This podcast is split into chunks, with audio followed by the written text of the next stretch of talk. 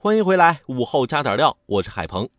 晚辈有出息，做长辈的一定非常开心。七月二十二号，河南洛阳一位七十多岁的刘大爷，为了给考上大学的孙女发奖金，瞒着家人啊就出来打工了，还虚报自己只有六十五岁。他每天要顶着烈日工作十个小时，喝近十斤水，这让我们感受到了大爷对孙女的疼爱。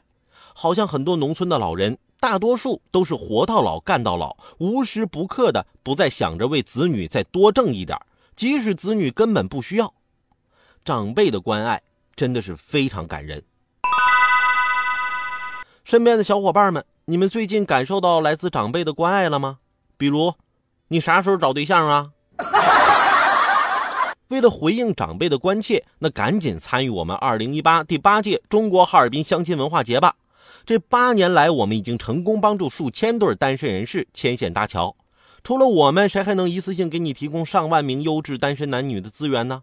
更何况还有哈广电各位主持人大咖带你一起互动游戏、美食、礼物，这些都有。你是单身人士吗？你身边有没有适龄的好友正在为单身发愁呢？别犹豫了，你和你的缘分也许就隔着一个电话号码。第八届中国哈尔滨相亲文化节报名电话。八七九九七三九九八七九九七三九九，今天的午后加点料，我们就先聊到这儿。有更多新鲜事儿和段子，如果想和我分享，欢迎添加关注我的新浪微博八八九海鹏，或者在蜻蜓 FM 上搜索关注。评论来了，让我们一起为你的午后加点料。明天见。